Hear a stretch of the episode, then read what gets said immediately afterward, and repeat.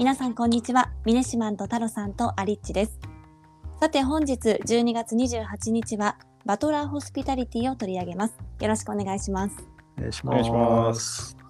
さて太郎さんバトラーホスピタリティこちらはどのような会社ですか？はい、えっ、と会社自体は2018年に設立されたんですけど、わかりやすく言うとホテル向けの Uber Eats みたいな市場のポジションを取りに行ってる会社なんですけど、以前ゴーストキッチンっていうビジネスモデルをちょっとご紹介したことがあると思うんですけど、実際にゴーストキッチンってまあなんですかね、どこにあるかわかんないキッチンで作られたものを届けるっていうところで、ホテルの中によくまあルームサービスみたいな形でご飯頼めると思うんですけど、そのご飯をホテルで作るのではなくて、近所のホテルから宅配するみたいな、なんかそういった形でルームサービスをゴーストキッチン化させるみたいなビジネスモデルをしている会社になります。うーん。ホテル向けのウーバーイーツということなんですけれども、これ具体的にこうどんなことをしているのか詳しく教えてもらっていいですか？はい、ホテルってホテルのグレードであったりとか規模にもよるとは思うんですけど実際にルームサービスをま提供してると思うんですね。ただあのルームサービス自体がそんなに頻繁に使われるものでなかったりとかってする場合があるんでそういったところで近所のホテルをまとめる形である一箇所に、まあ、この会社がゴーストキッチンみたいなのを作ってそこからまあお客さんが、えー、と発注に応じて、まあ、ホテルの食器とかを使って実際料理を作ってルームサービスをするっていうところです。ね。で、えっ、と、まあ、このルームサービス用の料理を作る場所を一点に集約させることによって、まあ、ホテル側で余計なコストをかけることなく、まあ、こういったサービスを追加できるっていうところで、まあ、効率化を図るっていうところで、まあ、かなりホテル側としては需要があるらしく現在まあ8都市で展開してるんですけど、まあ、これがかなりうまいこと言ってるみたいで、まあ、増資して12都市っていう形への追加進出っていうのをなんか発表してる感じですね。うーん伸びてるんですねそうですね。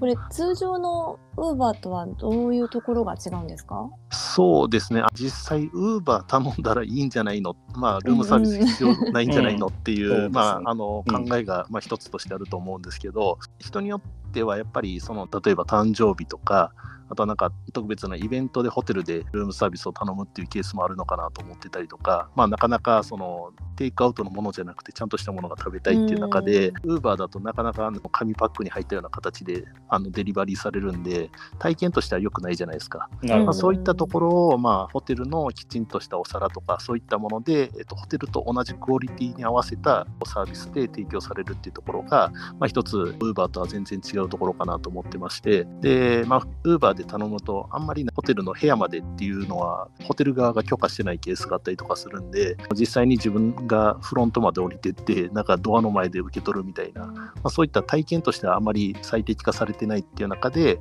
うん。まあ、このサービスを使うことによってきちんと自分の部屋までドアボーイみたいな人たちがちゃんと届けてくれるっていうところが、まあ、一つ大きな価値なのかなと思ってます。うん、これってじゃあオーダーした宿泊者側は、はいこの会社が作ったものだっていうのはわからない。そうですね。ちょっとそこの詳しいところを僕も実際やってみようと思ったんですけどそこのホテルに泊まった時に何らかしらのメニュー表みたいなのが提供されるみたいでそこがあのちょっと分かんなかったところがあるんですけど、うん。基本的にはあまりお客さんには分かんないような形で提供するっていうところも一つのこのサービスのバリューなのかなと思ってます。うーん。うんあれですよね、これってことは、まあ、き近隣のホテルがいくつかまとめて集約してるんで、まあ、そのルームサービスのクオリティみたいなはい。ものが差別化につながらないようなぐらいな感じというか、そうですね。プレミアムホテルとかだと多分これ、まあまあ、基本的に今ないってことですね、その5つ星とか。あえっとね、うんそこもちょっと自分の方で気になったところがあったんで調べてみたんですけど実際にヒルトンのグループ系であったりとかっていうのもやってたりとかするんで、まあ、それなりに大手の、えっと、ホテルチェーンがあそうなんで取り入れてるような形です。よ。ただ大手のホテルチェーンだけじゃなくて例えばモーテルみたいなところも一つこういったのを、えっと、導入するメリットがあるっていう形でも、えっと、彼らはアナウンスをしてるところがあったんで結構その何ていうんですかねあのホテルに応じたサービスっていうのをまた並行して彼らとしては提供したいと思ってるみたいです。うーん。これなんかお部屋につけてもらったりとかってできるんですか？あそうですね。実際にこれ具体的に何ていうんですかウーバーができないことっていう中で部屋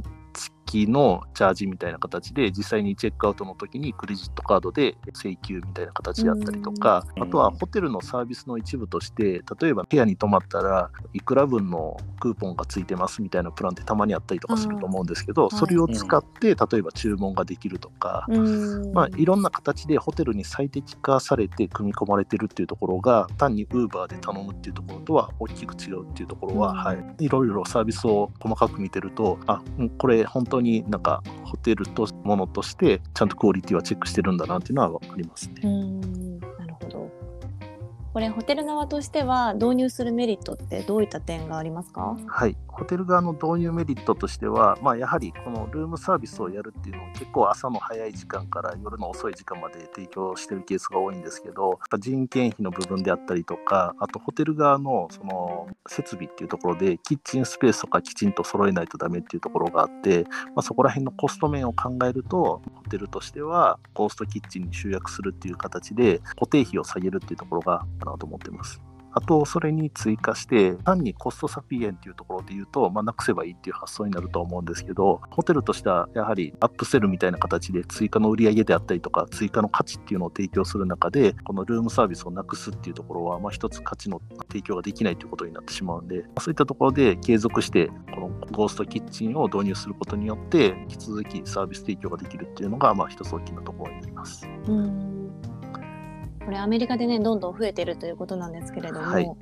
日本のホテルで導入とかってありえるんですか、ね、そうですね。ちょっとお二人に聞いてみたいんですけどちなみに日本のホテルでルームサービスって頼んだことありますか？あそうですね、まあの プランにやっぱついてるなんかその、はい、あるじゃないですか。いくらいくらレストランとかはい、はいはい、ああいうのでたまに使ったりしますね、はい、そうですよね、うん、僕もあんまりなんかルームサービス自体はちょっと使ったことがなくてでちなみにルーム自体の市場ってあるのかなと思って調べたところ日本人自体あまりルームサービスをそもそも使わないらしいんですね。でなんかホテルでついてるプランとかでレストランで食べるであったりとかあとはなんか朝食をなんか部屋に持ってきてくれるみたいなことは、まあ、たまになんかあるみたいなんですけど、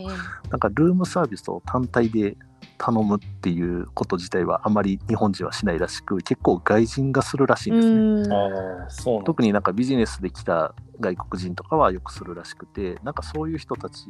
のなんか一握りのユーザーのためになんかこのサービスがちょっと残ってるっていうところがあってどちらかというと日本人はその、まあ、コンビニであったりとかあと、まあ、ホテルの周辺に結構なんですか飲食店があの日本の場合立地上多かったりとかするんで、まあ、そういったところで済ましてしまうっていうところでいうと、まあ、若干ちょっとビジネスモデル的にはしんどいのかなと思ってます。確かに私も海外旅行先ではルームサービス頼んだことあるけど、はい、ねはい、国内のホテルでは頼んだことないなって。ですよね。はい。なんで、まあ、日本人が、まあ、日本でってなると、やっぱ難しいのかなと思うんですけど、まあ、海外の人が、まあ、今後、またコロナが終わって増えてきてっていう中でいうと、まあ、こういったところ、まあ、外国人に特化したようなホテルとかって、まあ、結構日本でも出てきてるとは思うんですけど、そういったところではもしかしたら需要っていうのがあるのかなと思います。さあ今日はバトラーホスピタリティを取り上げました。明日は QPS 研究所です。明日も聞いていただけたら嬉しいです。それではまた明日。